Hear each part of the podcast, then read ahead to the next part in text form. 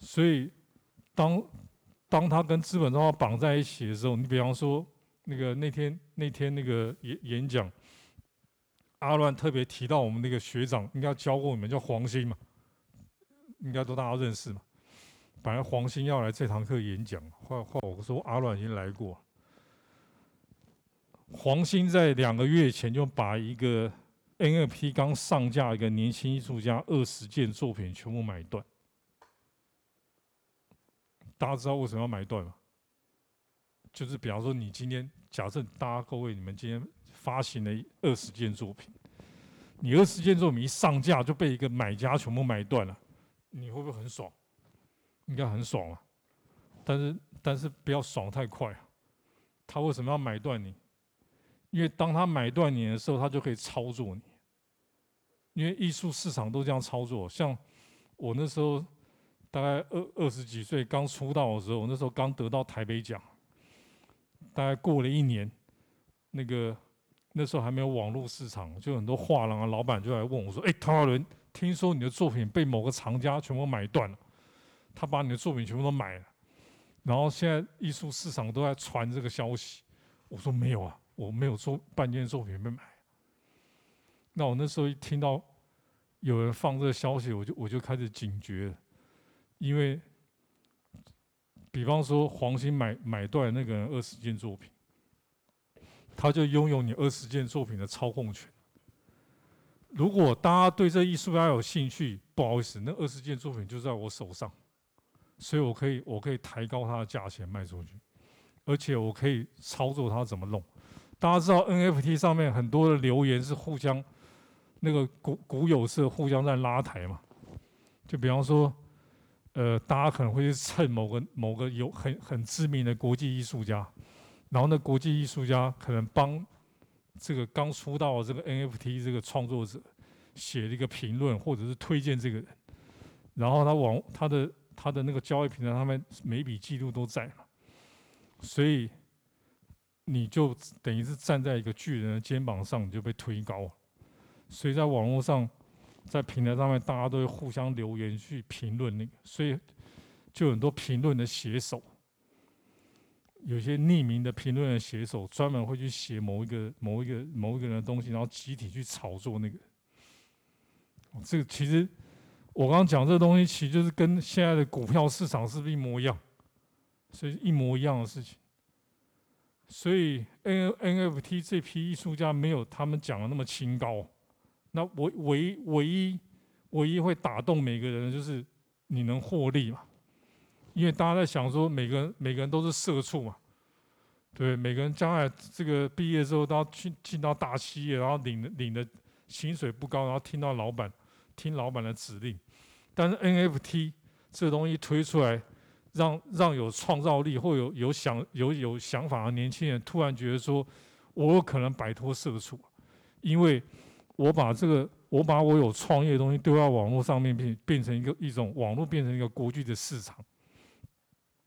我可以摆脱这个中间层层的剥削，而且直接被国际市场看到。但是大家知道，经过统计。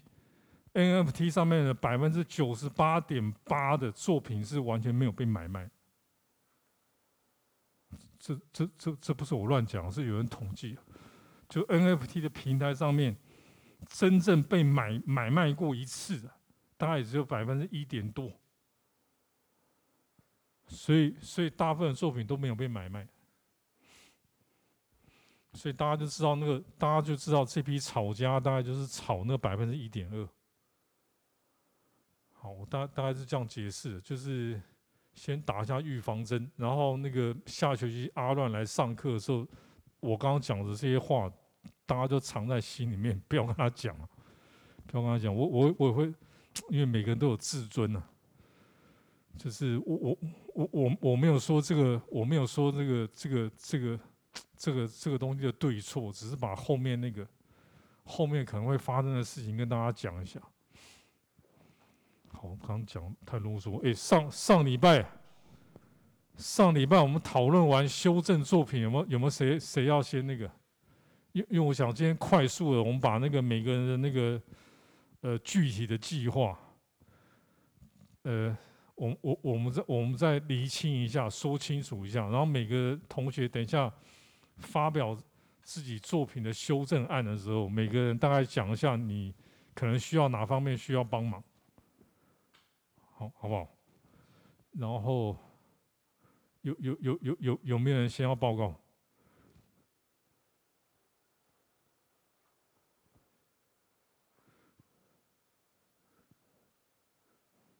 哎，可是我今天好像下午看了一下，大家都没有，好像都没有什么新资料丢上来。有有有有有谁丢了新资料？那李佩岑要不要先讲一下？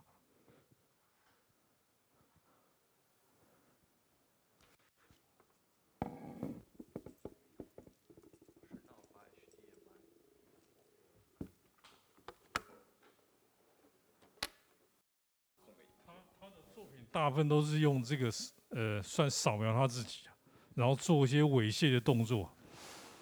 当呃很很难很难理解了，但是但是他的影像蛮吸引人。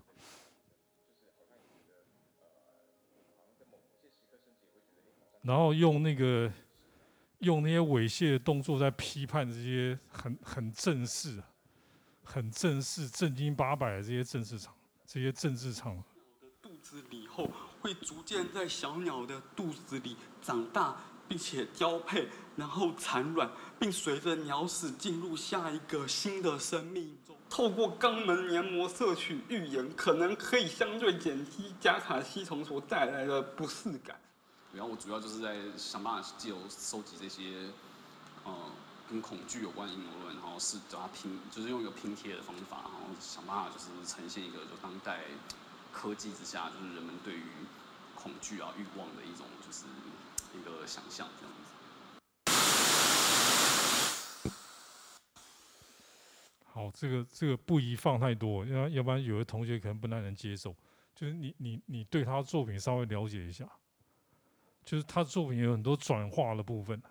就是你你你会觉得他做的很有趣，然后里面又有一些又。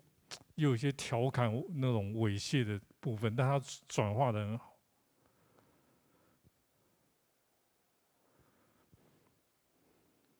呃，用性来对抗政治，其实是西方当代艺术很多很多人惯用的手法。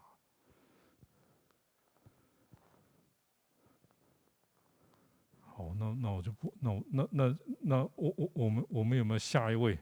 还有上传新资料。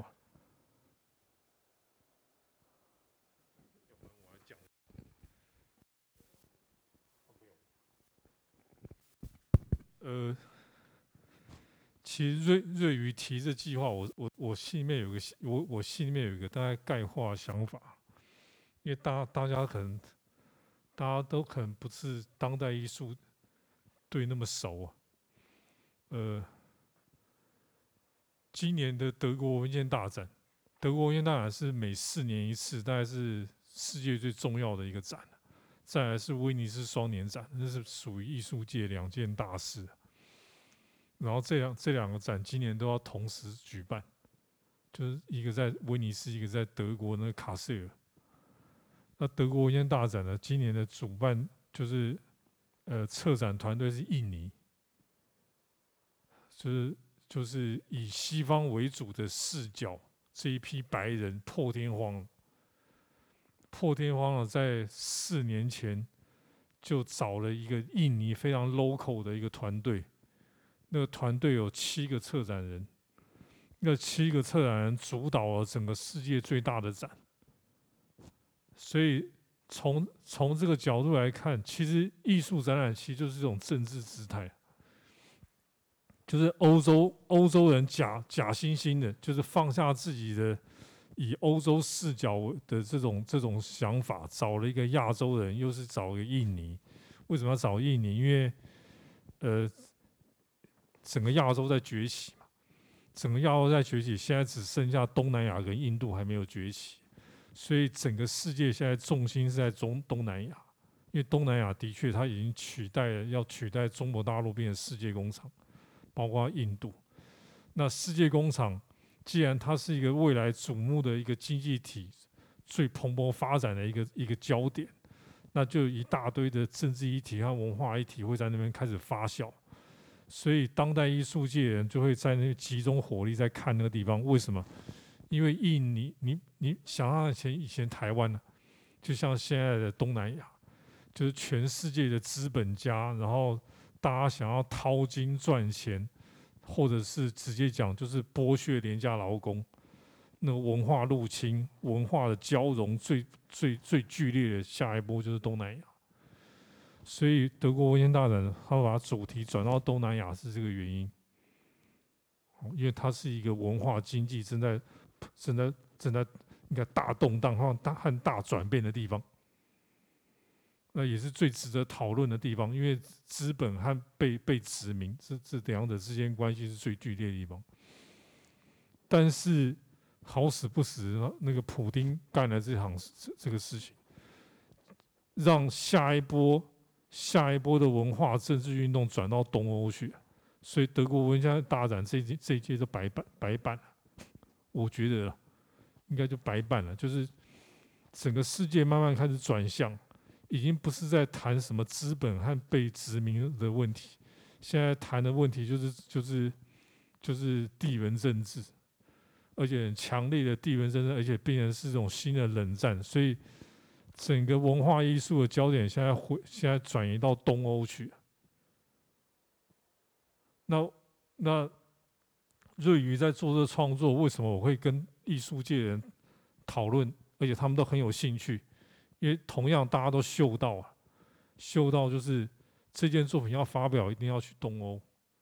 因为我我年底要去波兰嘛，波兰双年展嘛，本来不是一个什么大展，那个策展人我跟他很熟啊。波兰也本来也不是一个什么很强的国家，但是大家大家大家看到上礼拜的新闻没有？它已经变成世界中心了，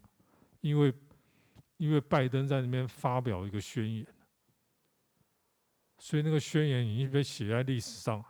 就是拜登在上个礼拜参加北大西洋公约组织，他让美国回回复到世界领袖，有点像那个凯撒大军，这个领袖到了到了那个什么回归到了的到了欧洲，然后被所有其他的那些那些盟邦拥戴，变成唯一的共主，而这个共主呢，他要发表一个新的宣言，和整个改变全世界一个新的。政治姿态，所以他跑到了波兰，跟波兰政府见了面，在波兰的总统府外面搞了个非常大的秀，那个秀就是发表一个新的世界宣言。所以现在的现在的重心就在波兰。所以波兰双年展本来是一个很收手的一个普通的展，包括那个乌克兰以前也没什么大的展，因为那个马德里科技艺术节那个策展人他就是个他就是乌克兰人呐。我跟他很熟。去年乌克兰的新媒体艺术节在车诺比办，他就是主他就是总策展人，但是现在已经沦陷了，所以办不了。所以现在这一些欧洲艺术家，尤其是是尤其是当代艺术，现在慢慢往东欧集结。那这件这件作品如果发酵发酵，因为正好是针对这个这个这个这个地点。那我上课的时候可能有跟大家提到一点，什么叫当代艺术？当代艺术就是在一个风口上，当代艺术就是一个风口，就是当代艺术一定要反映当代当下一个最尖锐、无法回避的一个问题，或者是说提出一个你你的你对现在这个时事的一个新的看法。那那台湾台湾好像是现在大家常常比喻是台湾会变成乌克兰翻版，当然有人有人有人不以为然了。但是正正巧正巧东西两边的地缘政治最强烈的地带，一个是在台湾，一个是在波兰，正好。这这我这我我我我我不是在这边唱高调，而是说整个整个艺术界就真的是这样子。所以在台当那个当我在谈艺术，跟各位同学，你们可能认为的艺艺奇怪艺术为什么那么政治？可能大部分同学认为的艺术都是啊，有很有创意、很有想法，像村上隆这样，啊，那那是不一样的事情。就是呃，艺术家格局有分大的，也有分小的。就是有的艺术家很 local，他可能就是画可能画个写真，他在他在可能彰化的某个乡某某某一个地方，他变成地方知名艺术家，但他没办法变成变成国际艺术家，因为他的格局就不够大。那我突然想到这个，就是，所以我刚刚一直问大家有没有兴趣。我我不知道，我我不能讲太多，我也不能，我也不能。我也不能那个答应各位同学什么。我刚刚一直问同学有没有兴趣。这个这个计划如果真的真的真的大家真的那个，比方说那个瑞宇这计划真真的搞得不错，大家有点兴趣。发表的场地就是今年年底在波兰，在那边，我我想众目睽睽啊，所有人都会看，而且波兰波兰现在跟台湾的关系好的不得了。整个东欧的关系比西欧的关系跟台湾还要更深。你现在现在看到很多东东欧国家，什么立陶宛、捷克、波兰，他们对台湾的关系是空前的好，比西方还要好。原因是什么？原因是他们跟台湾一样，因为他们以前受过共产党统治，然后脱离了整个苏联，他们对共产党非常的那个，非常感冒。所以又加上现在这种对立，所以我刚刚讲是这个趋势。